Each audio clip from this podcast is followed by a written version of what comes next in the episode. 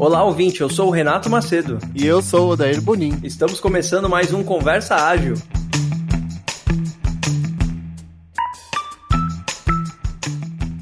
Fala aí, Renato, vamos contar um pouco para os ouvintes as novidades? A primeira novidade é uma participação que eu vou ter lá no evento Interágio no dia 23 de novembro, em São Carlos, lá no O Novo Lab. Eu vou fazer uma palestra junto com o meu parceiro de agilidade, o Clayton Borges, com um título meio polêmico, hein? O título é Agilidade é Top-Down Sim. Então, convidar o pessoal para ir lá e participar desse evento lá com a gente, evento de altíssimo nível. Não é porque eu vou estar tá lá não, hein, Odeia, porque tem muita gente boa lá comigo. Com certeza o pessoal que vai, vai receber muito conteúdo é, interessante, né? E a segunda novidade é a nossa participação no Jornada Colaborativa, né? Dia 7 de dezembro, na PUC de São Paulo, na Consolação. E o título da nossa palestra é O que vai acontecer quando a transformação ágil estiver dome? Outra polêmica. E a gente falou um pouco, né, sobre esse assunto no episódio com o Roberto Brasileiro. É verdade. A gente abordou um pouquinho lá com ele. A gente fez algumas apostas, ele fez outras, né? E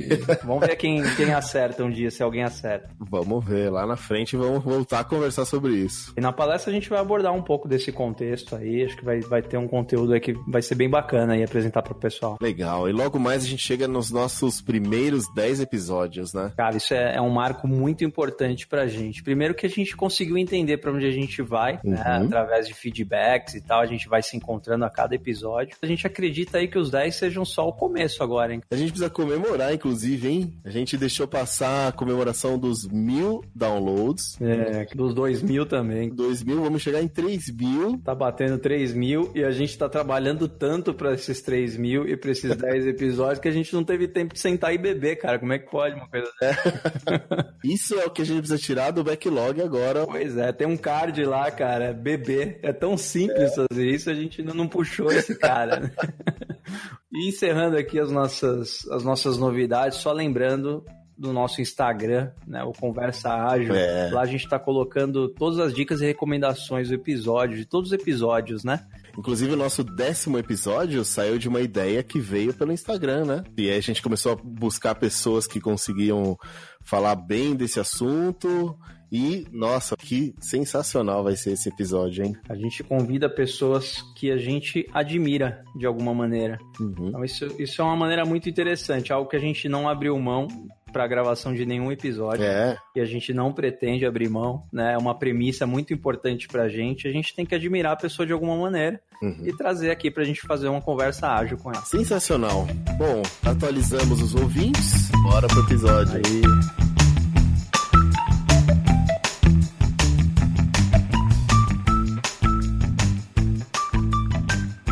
Hoje estamos aqui com o nosso convidado Rafael Albino, autor do livro Métricas Ágeis da editora Casa do Código. Albino, muito obrigado pela sua presença, por ter aceitado fazer essa conversa ágil aqui com a gente. Gostaria que você se apresentasse, contasse um pouquinho da sua trajetória. Poxa, Odair e Renato, muito obrigado pelo convite de participar aqui desse bate-papo. Primeiro, parabenizando vocês pela iniciativa de organizarem o podcast.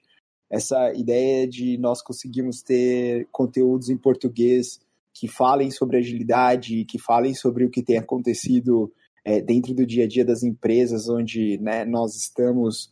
É, então, sendo um conteúdo para a comunidade, um conteúdo bem aplicado no, no, no, dia a dia, no que tem acontecido dentro do contexto das empresas, é, acho que é super válido. Então, assim, fica aqui o meu parabéns para vocês aí por estarem desbravando aí esse caminho de trazer conteúdo tão relevante para a comunidade aqui no Brasil. Falando um pouquinho com relação à, à trajetória, eu trabalho dentro da área de tecnologia é, já há 13 anos.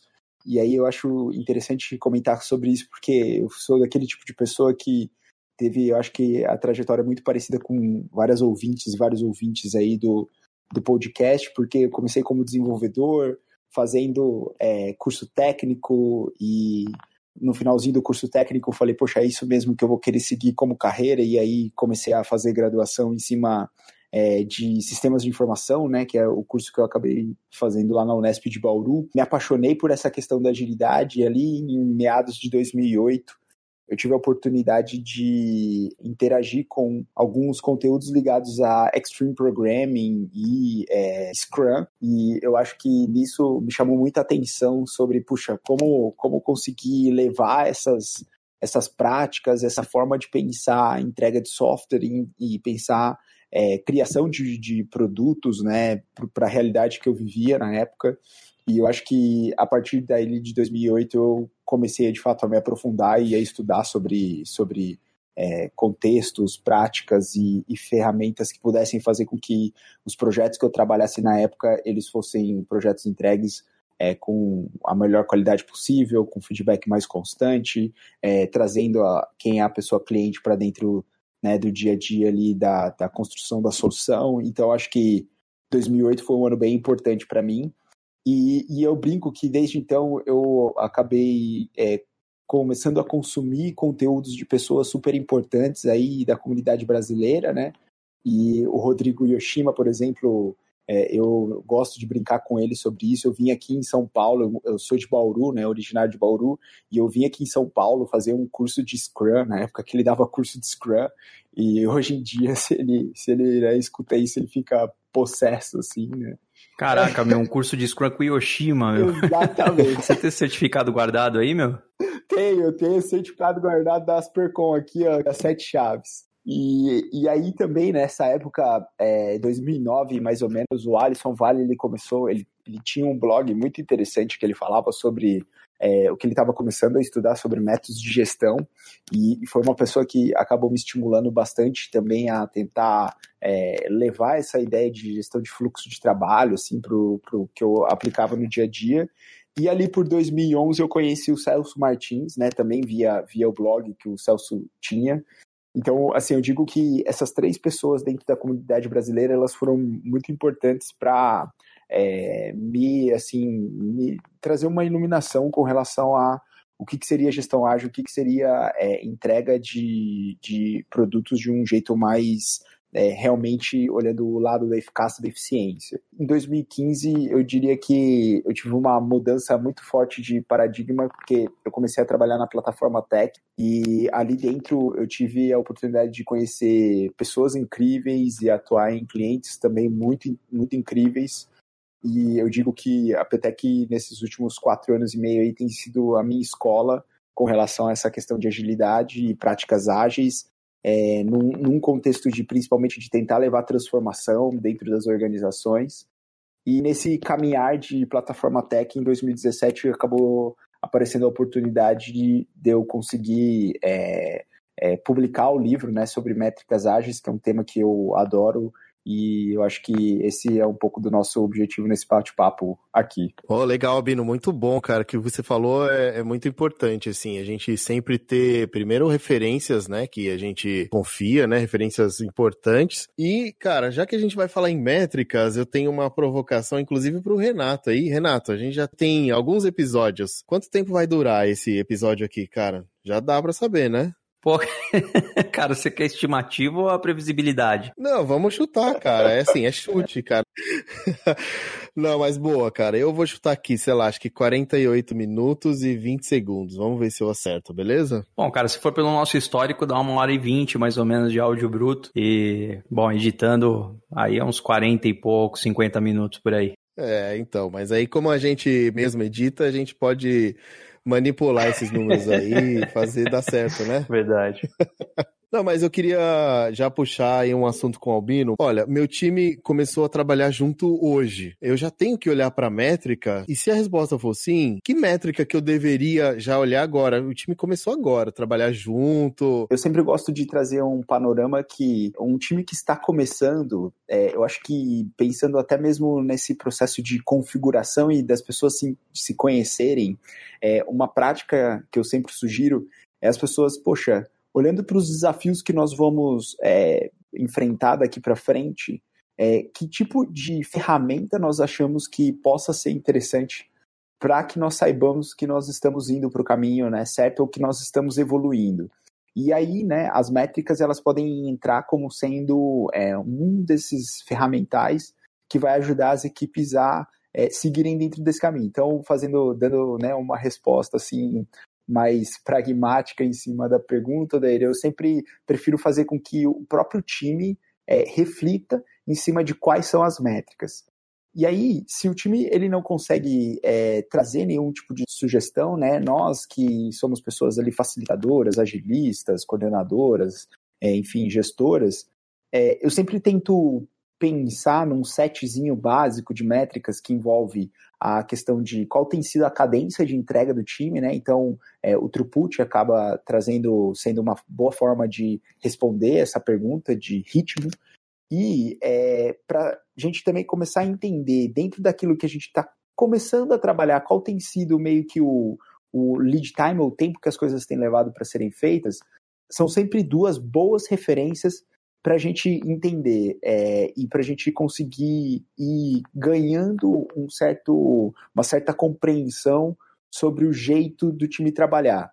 Aí pode acontecer, né? Acho que o pior dos cenários é que, uh, e eu acho que isso não é tão ruim assim, é, esses dados, essas métricas que nós acabamos é, capturando no início de time, nós descartarmos, porque pode acontecer de conforme o time ele vai ganhando maturidade, aquilo que foi né, esse processo de é, configuração do time, de entendimento do time, já não fazer mais sentido algum. Então, por isso, assim, eu sempre digo, começa tendo uma ideia de cadência e ritmo, é, e começa tendo uma ideia de quanto tempo as coisas que o time tem começado a fazer tem levado, é, para ir tomar uma decisão de, poxa, não, beleza, agora eu vou querer ter métricas mais elaboradas e coisas assim, né? Então, essa é a dica que eu deixo. Uma coisa muito importante quando a gente fala de cadência, a gente comparar coisas com o mesmo tamanho, né? É, eu não posso comparar laranja com banana, né, cara? Tem que fazer uma comparação mais justa para dar certo, no caso. Bom ponto também, eu sempre acabo sugerindo para os times pensarem né, nessa ideia de é, quebrar e conseguir classificar os tipos de demanda, né, os tipos de trabalho que têm sido é, desenvolvidos, é, até para que nós possamos pensar nas melhorias e pensar em tomar decisões em cima de é, unidades de trabalho que são comparáveis. As pessoas chegam e falam para mim, pô, nossa vazão, a nossa cadência é de 10 coisas. Uhum. Aí eu falo assim, nossa, legal, 10 coisas. E o que são essas 10 coisas? É, coisas é uma unidade bem, bem precisa, né? Exato. Então, assim, pô, não, beleza. Então, dessas 10, 5 são funcionalidades, 3 são débitos técnicos, é, e os outros dois itens são é, evoluções de arquitetura ou tarefas técnicas. É, pô, aí beleza. Isso, isso ajuda, inclusive, a equipe a saber se, dentro daquilo que era esperado para ela entregar, se a vazão dela tem, tem né, refletido essa expectativa, né? Essas métricas que a gente está falando aqui de time throughput são métricas de fluxo, né? Então não são exclusivas de tecnologia, podem ser utilizadas em qualquer área. Com certeza. É, e aí, é, quando nós levamos isso, por exemplo, para equipes de suporte e atendimento, quando nós levamos isso para é, equipes que atuam é, com demandas, por exemplo, ligadas à infraestrutura, é, é mais uma classificação do tipo de trabalho e aí é, analisar o ritmo de entrega por tipo, é, a gente é meio, fica meio agnóstico a produto e engenharia e tecnologia. Albino, você comentou que o time então pode descartar algumas métricas que escolheu no começo, mas quando o time percebe que essa métrica não faz mais sentido, o que que faz o time perceber que essa métrica não está valendo mais? Também uma ótima pergunta, assim, se a gente tenta trazer isso para uma realidade, vamos que trabalha há quatro meses, né, juntas, assim. Então, pensando, já seriam mais ou menos 16 semanas de trabalho, onde deve ter acontecido muita coisa dentro dessas 16 semanas. Comparando o último mês da equipe, nós olhamos para aquele primeiro mês. Nós percebemos que, por exemplo, o ritmo de entrega do time ele mudou, né, de um ritmo onde o time não entregava nada no início, né, a cadência de entrega era zerada, por exemplo, nas primeiras semanas, para um momento onde, né, nessas últimas quatro semanas, semanas mais recentes, a equipe já consegue perceber um determinado padrão de cadência. A mesma coisa quando nós olhamos para o tempo que as coisas têm levado para serem feitas, né, o lead time. Se a gente percebe que naquelas quatro primeiras semanas a variabilidade ou a distância entre o tempo que as atividades levaram para serem feitas, eles eram amplos demais. E aí nós olhamos para essas quatro últimas semanas e nós percebemos que começa a existir uma convergência, uma padronização, uma redução dessa variabilidade. Então, quando a gente começa a fazer esses comparativos e começa, né, dentro dessas métricas, a perceber comportamentos bem díspares do passado muito distante com o passado mais recente, aí eu sempre entendo que é o momento da gente descartar. Tem uma, uma frase que eu gosto bastante que ela diz assim, né? É, não se case com é, dados muito antigos, e aí quando a gente pega esses dados muito antigos dentro desse contexto, é dados que já não acabam refletindo demais a realidade ou o contexto atual do time, mas também não se case com poucos dados, porque quando você tem uma amostra de dados que ela não pode, ela não te deixa tirar nenhum tipo de insight, então imagina, sei lá, as duas primeiras semanas de uma equipe, né, elas não vão te dar uma riqueza de insights, assim, é, então, eu sempre gosto de comentar: cuidado com da poucos dados, mas cuidado também com dados que já não, não refletem mais o seu dia a dia. Então, acho que, olhando um pouco né, nesse exemplo, é, se eu tenho quatro meses, é, o primeiro mês talvez já não reflita mais é, o que está acontecendo nesse quarto mês ou no terceiro mês do time. Agora, se eu tenho, por exemplo, aquela ideia de dados de um mês, poxa, então acho que vale a pena ainda continuar monitorando os dados desse primeiro mês e transportar eles para o segundo mês para conseguir saber se as ações que estão sendo feitas elas estão ajudando a é, gerar um padrão de dados. Pô, cara, e tem um fenômeno também que eu já vi acontecer algumas vezes que o time ele, ele sempre fala que, poxa, as métricas ainda não estão confiáveis. Às vezes o time está vários meses junto lá, não, não, mas ainda não está confiável porque anda acontecendo tal coisa e a gente teve um outro problema ali, então isso deu uma mexida aí nas nossas métricas. Mas na verdade, depois de um tempo, a realidade do time está ali dentro daquelas métricas, né? Então tudo que acontece ou que deixa de acontecer está sendo refletido nos números e os números que vão ajudar a gente aí nas previsões e nas decisões futuras, certo? Exatamente. E eu acho que essa, essa é a beleza também de conseguirmos monitorar os dados o mais cedo possível, assim. Então, é, até pegando um pouquinho do que o Odar trouxe, né, é, no início da nossa conversa, vamos medir é, o quanto antes para que nós possamos ter a possibilidade de tomar a decisão com relação a é, vamos descartar ou principalmente vamos contar uma história em cima do que tem acontecido no dia a dia das equipes é, para que essas métricas ajudem, por exemplo, a trazer mais autonomia para as equipes, a fazer com que as pessoas se sintam mais empoderadas e possam dar mais visibilidade sobre o trabalho que elas têm feito para diferentes partes interessadas no, né, no trabalho em si. Então, acho que essa, essa é a pegada. Quanto mais instrumentalizadas as pessoas estiverem é, e mais clareza elas estiverem dando sobre o que está acontecendo no dia a dia delas, com mais segurança é, essas partes interessadas vão é, né, gerenciar esse relacionamento com essa equipe, por exemplo.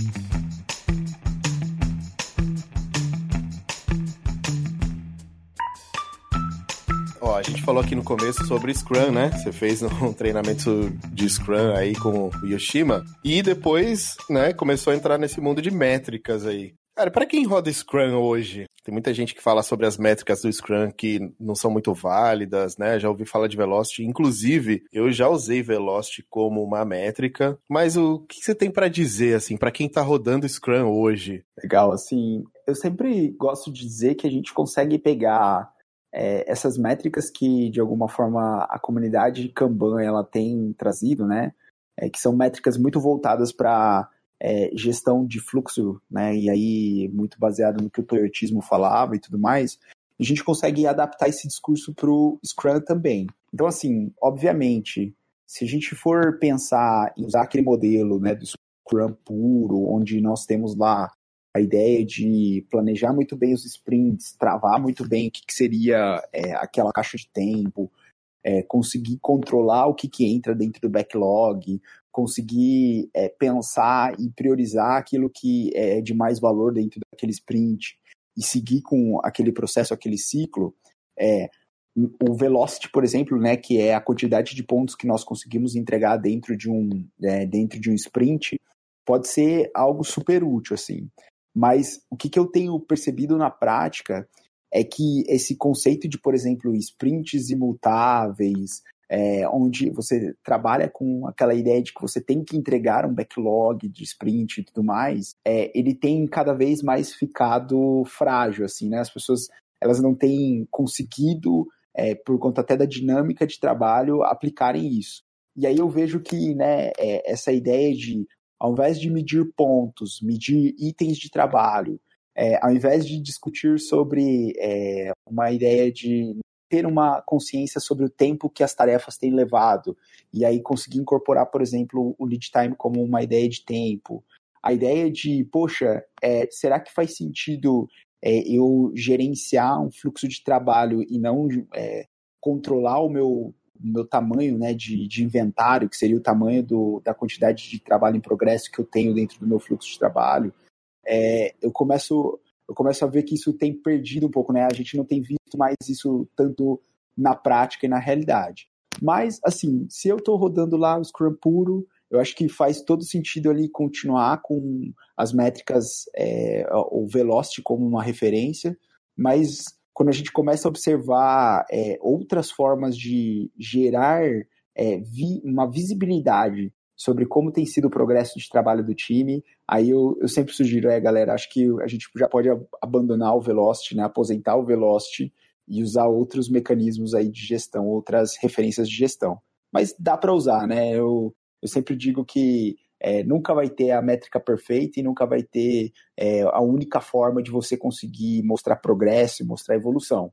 Mas eu acho que, assim, Velocity, pelo menos até eu achei muito interessante, recentemente saiu até no site do Scrum.org é, uma crítica com relação a, a essa questão de, de uso do Velocity. Então, assim, eu tenho percebido que a gente está meio indo para um caminho onde acho que né, a gente vai descontinuar, por exemplo, essa referência e usar mais essas outras métricas que a gente falou até então de throughput, lead time, é, gestão do WIP e assim por diante. Eu comentei do Velocity porque caiu uma ficha recentemente para mim que basicamente a gente utiliza story points para a gente chegar no Velocity e os story points são estimativas. Então será que não é uma métrica às vezes irreal porque ela está é, baseada em estimativa? Eu não sei se está certo ou não. Eu queria saber a opinião de vocês se faz sentido essa ficha que caiu aí. Eu concordo contigo, né? E eu acho que tem também uma outra característica é que quando a gente traz pontuação, é, e eu estava até recentemente é, revendo o que o Maicon comenta sobre Story Points, né?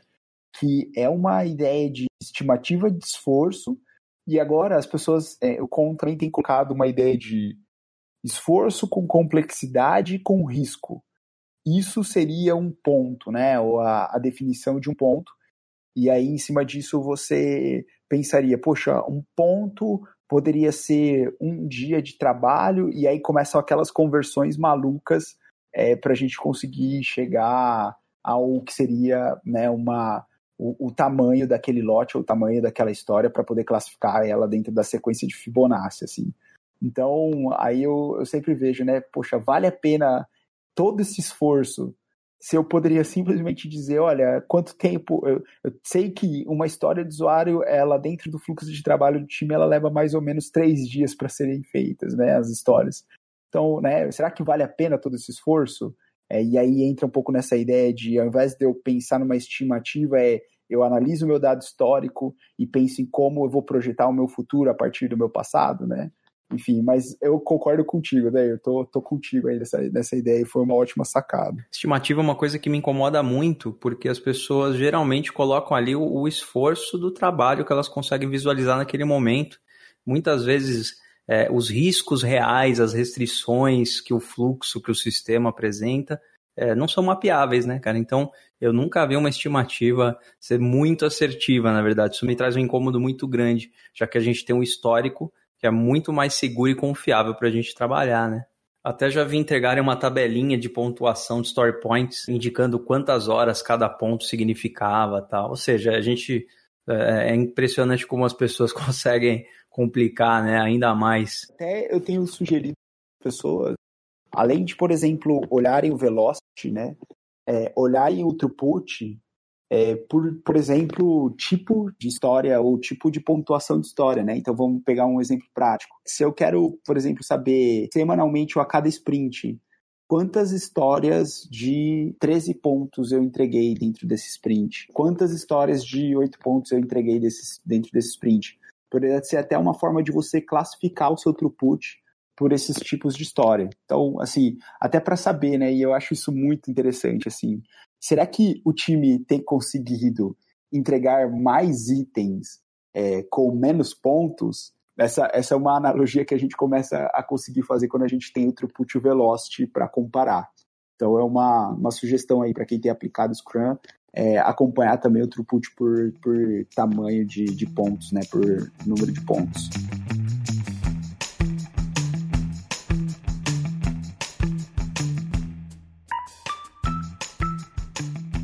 As métricas elas nos trazem informações assim espetaculares, né, super importantes, mas que a gente sempre tem que cruzar com o contexto para entender o porquê que aquele número está daquele jeito. Então a métrica por si só ela não vai resolver nada. Ela te dá uma pista muito boa da onde você tem que fazer investigação de fato. Mas aí, cara, pode ser causa raiz, pode ser eu preciso de repente é, é dividir aquela, aquela etapa do fluxo em etapas menores mapear para assim entender onde que está a minha restrição, onde que está o meu problema. Concordo plenamente com, com o que o Renato trouxe e até eu acho que é, complementando, né, é, eu sempre costumo também dizer para as equipes que as métricas em si elas são mais uma, uma ferramenta para que nós possamos é, ter respostas para boas perguntas, né? Então, pensando um pouco nessa questão do, do próprio gráfico do CFD, quais são boas perguntas que nós poderíamos fazer para o gráfico?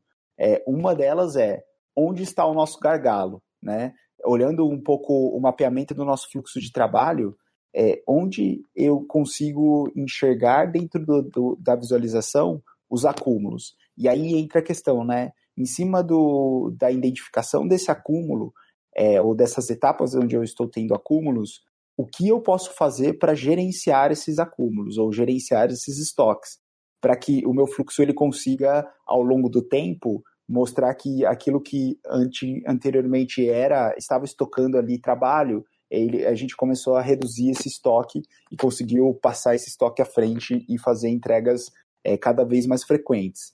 Outra coisa que, por exemplo, o gráfico de CFD também nos ajuda né, pensar de pergunta é: será que eu estou tendo um ritmo saudável entre aquilo trabalho que eu estou assumindo, que é o trabalho a fazer, e o trabalho que eu tenho entregue, né? Eu também como equipe, o trabalho, o meu ritmo sustentável ali de, de vazão.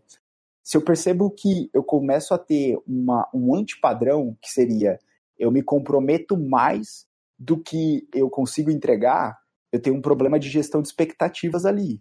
E aí entra muito aquele também questionamento que é o que eu, como equipe, estou fazendo para conseguir gerenciar essas expectativas das áreas demandantes?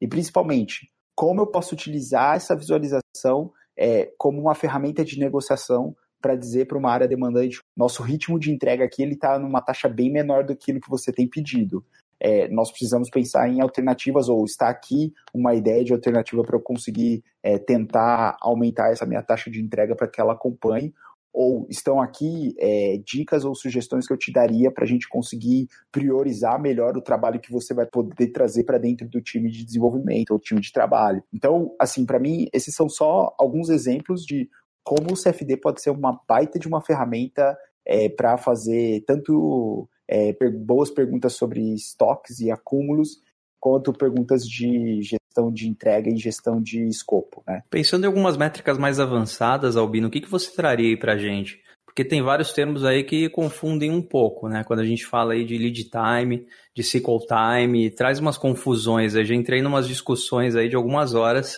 a respeito desse assunto. É, eu gosto de pegar, por exemplo, o lead time, né? E tentar quebrar o lead time em tipos de lead time. E a, o, acho que o mais a discussão mais recente que eu tenho tido com quem é cliente, principalmente é, nas consultorias que eu tenho feito, é como nós conseguimos analisar, por exemplo, um lead time desde um pedido de cliente, né? Então imagina assim, é uma área demandante de negócios, ela pediu uma evolução no software, ela pediu é, um novo projeto, da data do pedido até a data de entrega. Qual foi o lead time, né, desse processo todo? E aí eu costumo chamar isso de lead time do cliente. que é mais ou menos fazer uma analogia se eu chegasse, pegasse o telefone agora, ligasse numa pizzaria e recebesse a minha pizza, né? Eu tenho ali todo um ciclo desde o meu contato telefônico até a minha entrega e, obviamente, quando eu liguei lá na pizzaria, eu tinha a expectativa de receber a pizza o mais cedo possível, Faz, trazendo isso para o dia a dia de desenvolvimento de software ou desenvolvimento é, de tecnologia. É, quando o cliente ele pede o, nosso, o trabalho para nós, ele tem aquela expectativa de que a gente vai estar tá fazendo aquela atividade, aquele projeto né, no dia seguinte ou no, na hora seguinte. É, então, acho que para mim esse é um tipo de lead time super importante da gente gerenciar, que é o lead time do cliente. Depois a gente pode separar esse lead time do cliente em partes.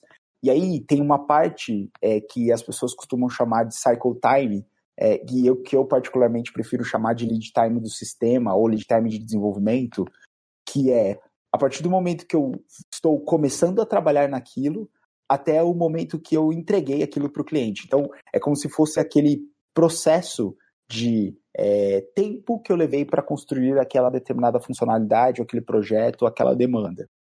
As pessoas costumam chamar de cycle time porque os Popendix, lá no Lean Software Development, eles trouxeram esse termo cycle time né, para dentro da realidade de desenvolvimento de software e chamaram o, tempo de ciclo, ou o tempo de desenvolvimento, como tempo de ciclo, e aí por isso chamam de cycle time.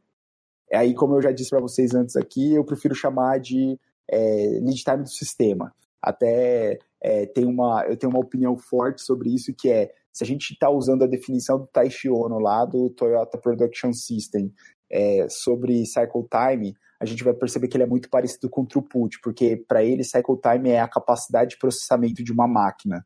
É, e aí, para mim, é do tipo, se uma máquina consegue processar oito carros por dia, isso é um throughput da máquina, certo? Então, por isso que eu prefiro usar, ao invés de usar cycle time, usa lead time de desenvolvimento, o lead time do sistema. Tem um lead time anterior, assim, né? Que é o lead time do. Quando o cliente pediu até aquela demanda ela estar pronta para a gente trabalhar como equipe de desenvolvimento, tem um processo que eu costumo chamar de lead time de refinamento ou é, o lead time de entendimento daquele pedido. E aí, poxa, a gente, por exemplo, hoje tem visto várias técnicas aí para é, fazer processos de inception para entender o que, que, seria esse pedido, é, story mapping para conseguir decompor esse pedido é, em pequenas fatias ali. É, mas tem um período, né, entre o pedido e aquela demanda estar pronta para o time trabalhar. E aí eu gosto também de medir isso, chamando isso de lead time de, de refinamento ou lead time é, do processo de descoberta. E aí esse lead time de descoberta também, é, eu acho super importante a equipe pensar em várias formas de como otimizar esse tempo, mesmo sabendo que às vezes é um tempo que exige um trabalho criativo, que exige ideação, e ele, é, ele acaba sendo um tempo mais difuso. Mas a gente conseguiria aplicar também o conceito de lead time ali para saber o quanto tempo a gente tem levado para refinar um pedido, refinar uma ideia. Então, só aqui a gente já conseguiu ter três tipos de lead time. Lead time na perspectiva de quem é cliente, lead time dentro da etapa de refinamento e lead time lá é, na etapa de construção. Outra métrica que eu acho que ela acaba sendo um pouquinho mais sofisticada quando a gente está olhando também gestão de fluxo é, é, a idade que um item ele está é, dentro do nosso fluxo de trabalho, a idade que ele, aquele item ele tem de WIP, né, de Work in Progress, que é quanto tempo aquele item passou dentro, é, está passando dentro do nosso fluxo é, e eu acho que isso também é uma referência super interessante, porque se eu começo a calcular diariamente a quantidade de itens que eu tenho em work in progress e a quantidade de dias que aquele item ele está em work in progress, eu já começo a ter alguns tipos de alerta do assim, é, eu acho que o time, por exemplo, não ter respeitado é, o limite de work in progress e pode ser que o time não esteja tendo foco nas atividades que ele está trabalhando. Outra ideia que a gente pode tirar, por exemplo, de uma, de uma métrica dessa, que seria a idade de work in progress, é, é talvez o time esteja colocando para debaixo do tapete aqui algumas atividades que ele não está querendo concluir e essa, essas atividades elas estão levando muito tempo e ninguém tá querendo mexer nessas nelas assim, sabe? Então é, faz sentido. É como se eu chegasse na daily, uhum. Na dele pulasse aquele cara. Ninguém fala nada, um olha pro outro assim, galera, finge que nem tá. Se você não viu, eu também não vi, né? Deixa. é bem isso assim. Então já, já acaba sendo uma, uma provocação super legal do Madeira pra galera, assim, de tipo, pessoal, é, olhando aqui essa métrica que é a idade do IP, Tá vendo esses dois cards aqui que estão fazendo aniversário de uma semana? Vamos cortar um bolo já, cara. O que, que, vocês têm a dizer, né? o que, que vocês têm a dizer sobre isso? Nossa, apareceu aí, nem, nem lembrava, e vai rolar essas respostas, eu acho. É, total, total. Então, por exemplo, também já é um pouquinho, algo um pouquinho mais sofisticado, assim, que também estimula esse tipo de né, discussão que é eita, a gente realmente tem alguma dependência, ou tem algum bloqueio, ou tem alguma, algum é, índice alto de retrabalho ali que tem feito com que aquele cartão ele não saia é, do fluxo e né, aquela demanda ela fica ocupando ali o inventário do time ou a capacidade de work in progress do time, né? Então tá, acaba sendo também aí uma, uma referência, uma métrica um pouquinho mais sofisticada. E eu acho que uma última que eu tenho é, provocado recentemente as pessoas é quando a gente acaba combinando duas informações que eu acho super relevantes, principalmente para quem está em uma posição de gestão, que é quando você coloca no mesmo gráfico uma ideia de qual tem sido o throughput da equipe, ou a vazão, a quantidade de itens entregues para o time, e a gente mistura no outro eixo o custo daquele time.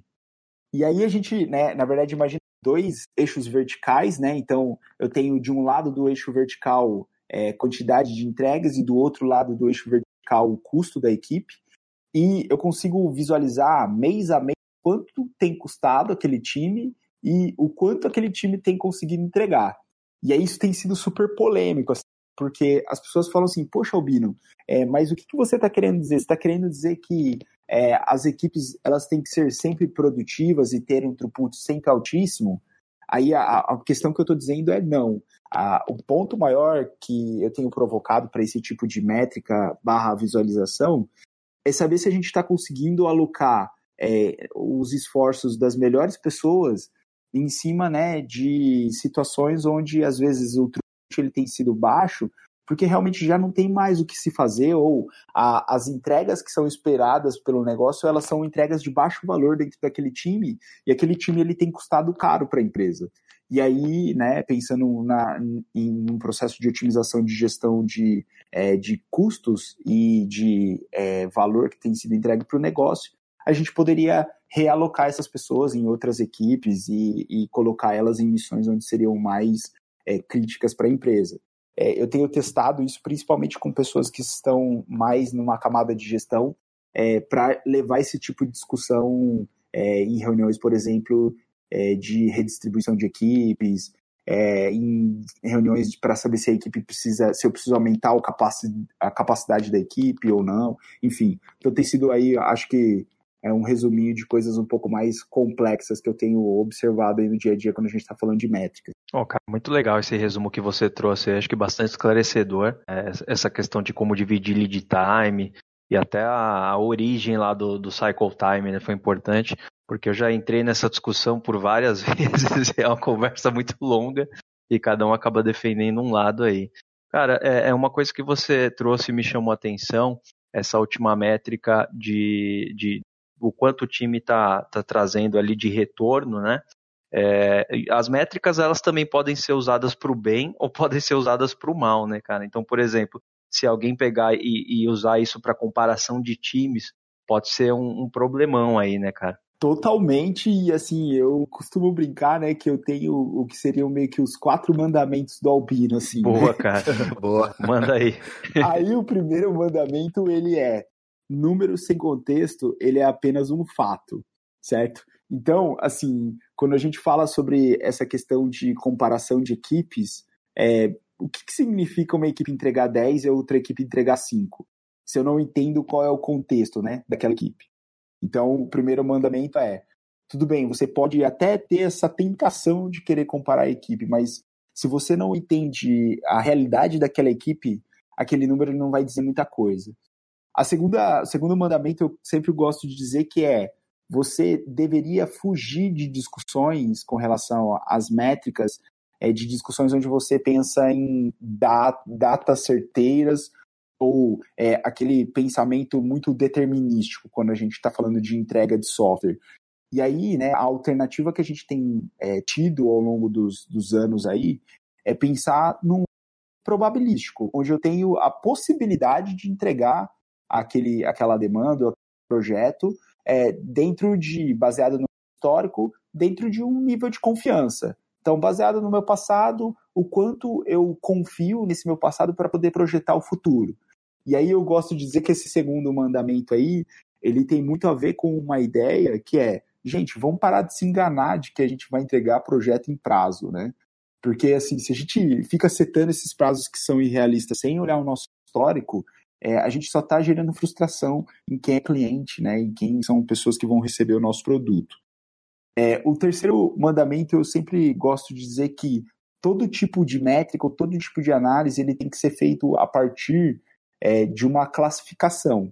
Então, é super importante a gente conseguir é, quebrar as demandas por tipo para que eu consiga comparar, e, e, foi como vocês comentaram ao longo do nosso bate-papo, que é banana com banana e maçã com maçã. Então, se eu quero entender a quantidade de bugs que eu tenho entregue versus a quantidade de demandas que podem ser funcionalidades né, que eu tenho feito, eu preciso saber classificar essas demandas e as métricas elas precisam refletir isso para eu poder é, ter esse tipo de análise e poder fazer esse tipo de quebra. E eu acho que tem o quarto, o quarto mandamento que para mim ele é o mais importante aí é métricas elas deveriam servir é, não para culpar pessoas, mas sim para poder evoluir processos. Então, é, quando a gente olha, não só processos, né, mas quando a gente traz métricas de negócio também, é para conseguir saber se a gente está trazendo resultado, para saber se a gente está conseguindo alcançar aquilo que é, é o, o, grande, a grande meta, o grande destino do negócio. Então, assim, se eu estou utilizando o instrumento que é a métrica, por exemplo, para dizer que uma pessoa A é melhor do que uma pessoa B, eu estou indo contra aquela ideia de colaboração. Então, esse quarto mandamento é fuja dessa ideia de querer ficar é, individualizando a métrica, se você está querendo promover colaboração, e joga essa métrica para o processo da equipe ou essa métrica para o contexto do negócio, para você poder promover é, discussões, para você promover realmente é, um ambiente onde as pessoas elas estão interessadas em crescer e evoluir. Então, acho que são um pouco desses quatro mandamentos aí que eu queria deixar para a galera refletir um pouco sobre o uso das métricas.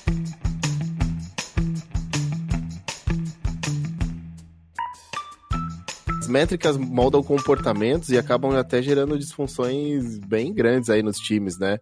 Competição, rivalidade, é, isso aí, assim, é, tende sempre a piorar, né? Quando a gente mede, quando a gente molda um comportamento com as métricas, né? Completamente, sim. E aí foge no que o pessoal tem falado de agilidade para o negócio.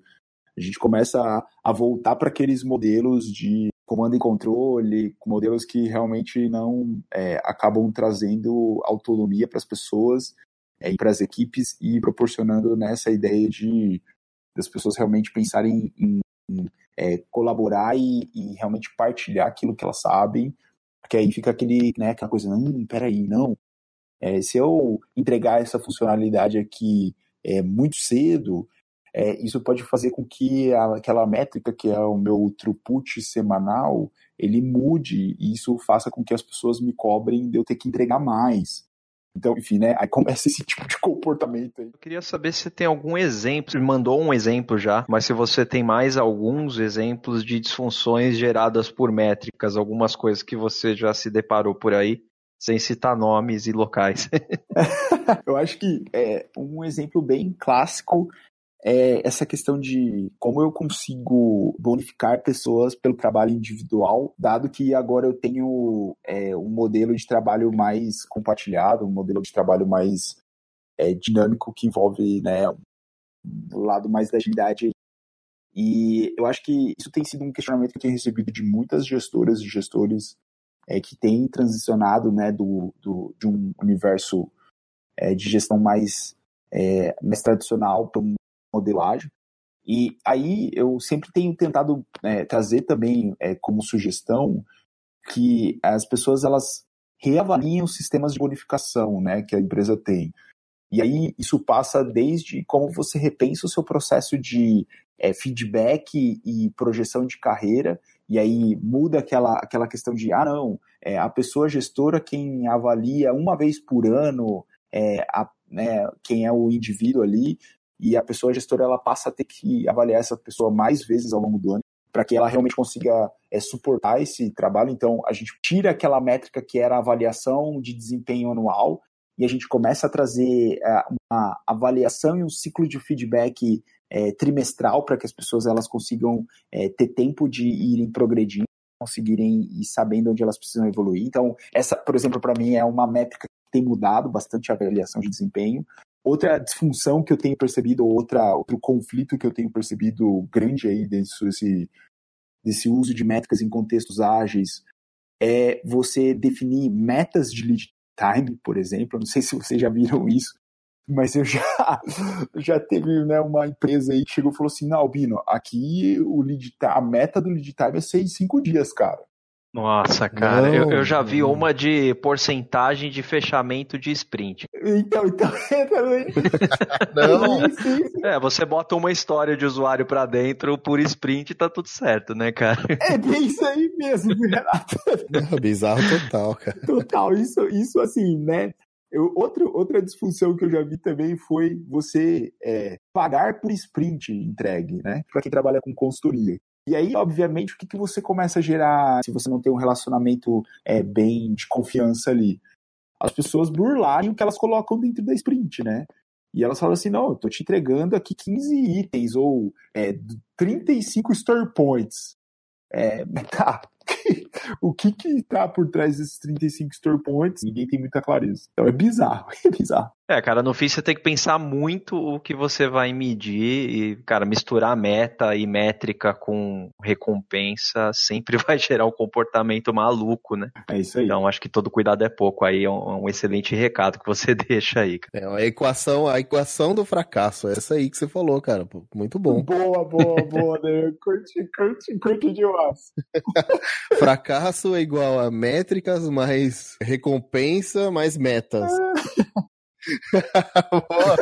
Dá muito certo, bom. velho. É verdade. Muito... Essa equação vai pra divulgação do episódio, cara, certeza.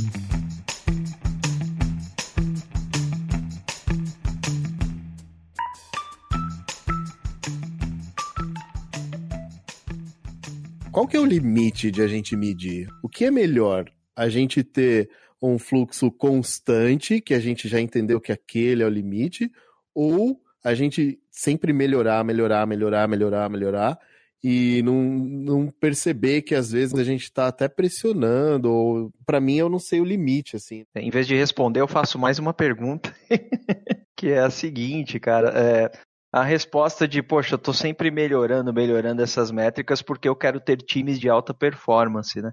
Mas será que com os times de alta performance eu vou ter os resultados que eu preciso?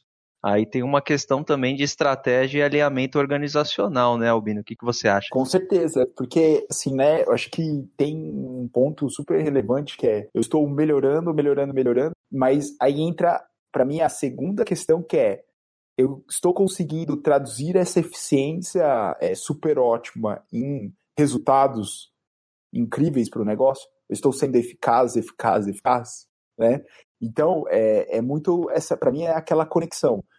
É, eu posso, por exemplo, definir, enxergar que durante seis meses eu fiz um ótimo trabalho dentro, é, junto com a equipe, para é, melhorar o processo dela, para pensar em como trazer essas métricas que mostrem que, poxa, teve um belo progresso, um belo salto com relação à produtividade, à é, redução do ciclo de entrega para conseguir ter mais feedback de clientes. Só que se eu não consigo conectar essas melhoras de eficiência com um resultado, é, e esse resultado ele pode ser traduzido em faturamento, ele pode ser traduzido em clientes satisfeitos, ele pode ser traduzido em é, realmente a empresa ela conseguir é, gerar mais lucro ou ter um melhor é, indicador de saúde financeira. Se eu não consigo fazer esse tipo de tradução, a melhora ela não vai ter efeito nenhum, assim. Então, para mim, o ponto ótimo é se eu estou conseguindo perceber que o jeito que o meu time tem trabalhado e essas métricas elas podem ajudar demais a gente né, saber sua eficiência. Se o jeito que o time tem feito o trabalho ele está gerando o resultado esperado, poxa, aí para mim é o, né, para mim é o casamento ideal. E aí, né, eu acho que, eu não sei vocês, mas pelo menos lá na PTEC a gente vive isso é, uma certa frequência. É, você, quando tá ali naquele estágio de é, realmente performar aquele time ideal, acontece algum evento, né? Ou é aquela mudança de projeto, porque né, o time é, foi alocado em outro contexto de cliente, ou é aquela coisa mesmo de a pessoa ela seguir uma trilha de carreira que vale vai ela para uma posição diferente do que ela estava habituada e isso muda é, quem são as pessoas que são componentes daquela equipe. Enfim, a gente está lidando com muita mudança. Pô, Bino, eu pensei que isso só acontecia onde eu estava, cara. É, é, mas é verdade o que você falou, cara. Assim, é, é um mercado com, com tantas variáveis, né? E uma dessas variáveis é a transição de pessoas, de carreiras, né? Essa complexidade toda que a gente está mexendo. Então, você falar que vai performar um time até, chegar à perfeição, cara, é muito, muito difícil, porque sempre vai acontecer alguma coisa, né? E, e, o que você falou para mim é, é onde a conta fecha nas métricas mesmo. Você cruza a métrica com o resultado de fato porque aí você está cruzando a eficiência, que é a entrega é, é, com, uma, com uma cadência melhor, sem esquecer da qualidade, né, cara? E a eficácia que é fazer o certo, né? Porque tem até aquela brincadeira que o pessoal faz que, poxa, você está fazendo a coisa errada mais rápido, né? E aí isso não adianta nada também, né? É verdade. É como um time também que pode treinar, um time de futebol pode treinar da maneira mais perfeita e chegar no jogo e perder, né? É, cara. Eu, eu ia citar alguns times aqui agora, mas eu meio que freiei, que eu achei, acho que eu vou ter os primeiros haters do Conversar se eu fizer isso. Qualquer time que você vai falar, né, pode acontecer. Qualquer time vai dar errado, cara, a não ser que eu fale mal da portuguesa, eu acho que não vai dar em nada mais, cara.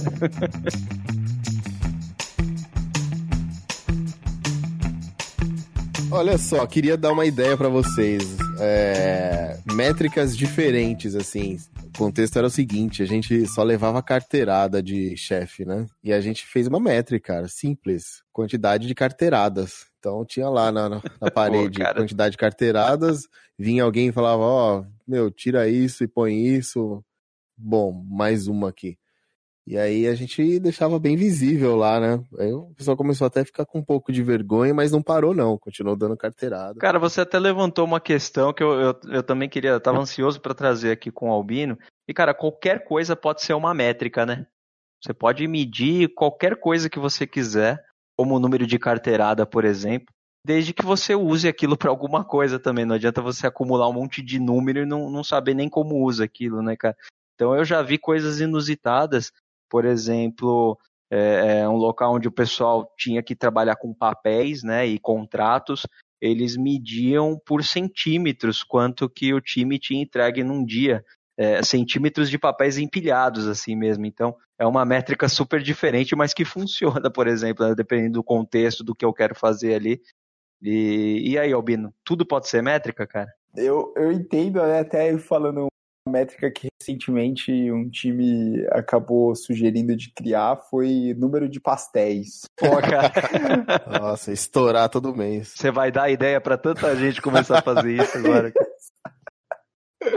Essa, essa foi muito engraçada, assim. O time falou, pô, Mira, a gente tá cansado de ficar recebendo essa, essa coisa de cima para baixo, que é um pouco do que o Dario falou aí da carteirada, né? Aí a gente criou lá a quantidade de pastéis. Obviamente era uma métrica que a gente usava muito a nível de time só, né? Não levar isso para cima, mas foi interessante porque depois a gente traduziu ela, principalmente para demandas não priorizadas. É a questão de mudar o nome, né, cara? Pastel para demanda não priorizada. Boa. Traduzindo, é. É isso aí, era, era bem essa mesmo. Aí depois vem a sigla, PNP, né? Boa. A do Adair a gente podia mudar para pedidos urgentes de hierarquia mais alta, alguma coisa assim. Exato, exatamente. um nome bonito aí. E aí até trazendo um pouco essa, essa visão sobre se tudo dá para medir, com certeza. É, só que tem, tem também uma. Eu, eu, sempre gosto de dizer que com três informações é possível a gente extrair é, muita coisa de um time. É, a primeira informação é quando a gente recebeu aquela demanda, a data que a gente recebeu aquela demanda, né? Nisso eu já sei quanto tempo ela tem passado ali, é, desde o do pedido até o dia de hoje. A segunda informação é a data que a gente começou a trabalhar em cima daquela demanda. Então, se eu tenho, por exemplo, a diferença, o delta entre é, quando eu iniciei menos o dia que eu recebi, eu tenho uma ideia de quanto aquele item ficou ali esperando para ser trabalhado, né? É, e quando eu tenho a data de término daquela demanda, eu consigo, por exemplo, começar a contabilizar quantas demandas eu entreguei naquela semana ou naquele mês. Eu consigo saber quanto tempo aquela demanda levou para ser construída. Eu consigo saber quanto tempo aquela demanda ela levou entre a data de pedido de quem solicitou até a data de término, né? Então, assim, é, são três dados super básicos que, putz, dá para criar o mundo em cima disso, né? É, e aí seriam criar um mundo de métricas em cima disso.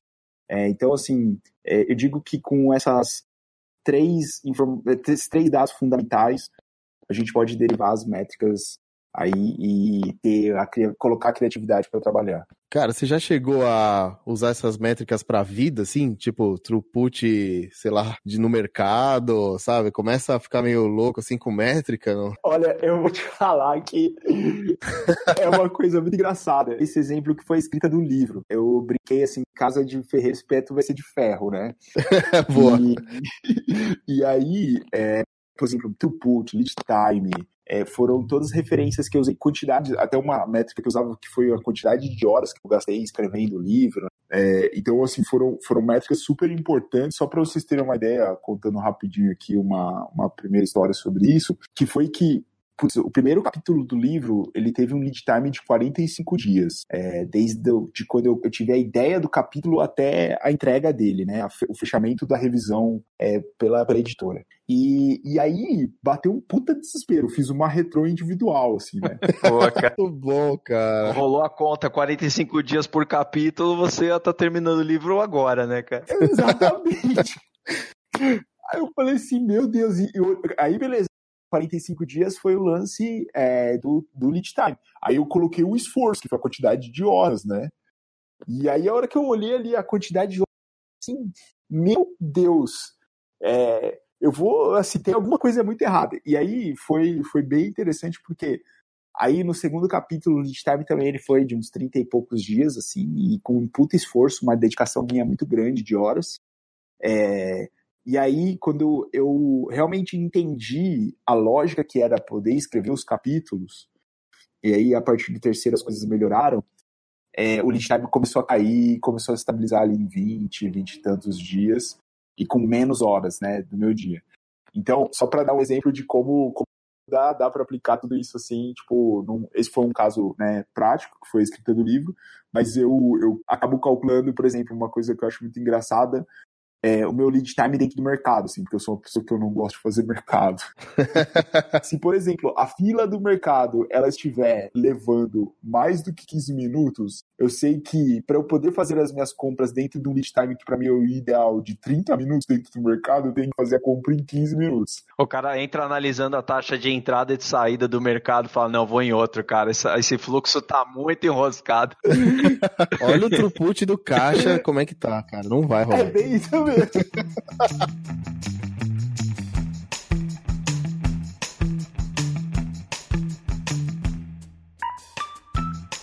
Eu já queria deixar o convite da gente repetir essa dose logo logo aí, abordando outras coisas, cara. Vai ser um prazerzaço. Vai ser um prazerzaço. Pô, show de bola, cara. E a gente abre sempre um momento jabá aqui no final. Eu queria deixar um espaço aí para você trazer o que você quiser agora, cara. Boa, eu deixo aqui como uma sugestão aí de, de leitura para quem curtiu esses, esses tópicos que a gente é, teve aqui na conversa hoje, que estão, né, grande parte dessas histórias. Então, se vocês digitarem no Google métricas ágeis, tem melhores resultados em suas equipes, vocês vão perceber que é, vai ter aí um pela Casa do Código, que foi publicado em 2017 por mim, que é, acho que pode ser muito útil para quem está entrando nesse universo de métricas e está pensando em como usar esses dados com forma de promover melhoria contínua.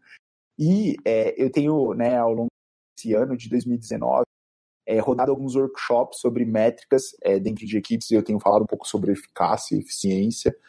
Então, para quem tiver interesse aí, é, LinkedIn é um bom canal, divulgando aí turmas, já rodei é, lá em Manaus, Recife, aqui em São Paulo, no interior de São Paulo, lá em Araraquara, enfim, é, tem, tem sido bem é, dinâmico esse ano, assim, falando um pouco sobre métricas ao longo do Brasil aí, e fica o, o convite para quem tiver interesse sobre essas turmas do workshop. É bem provável que eu tenha a turma agora em, novembro aqui em São Paulo. É, então fiquem ligados e ligados para essa divulgação, que em breve eu vou determinar quando vai ser a data e o local. E só para participar do momento jabá do Albino, cara, eu queria falar que eu li o livro do Albino de métricas em 2017.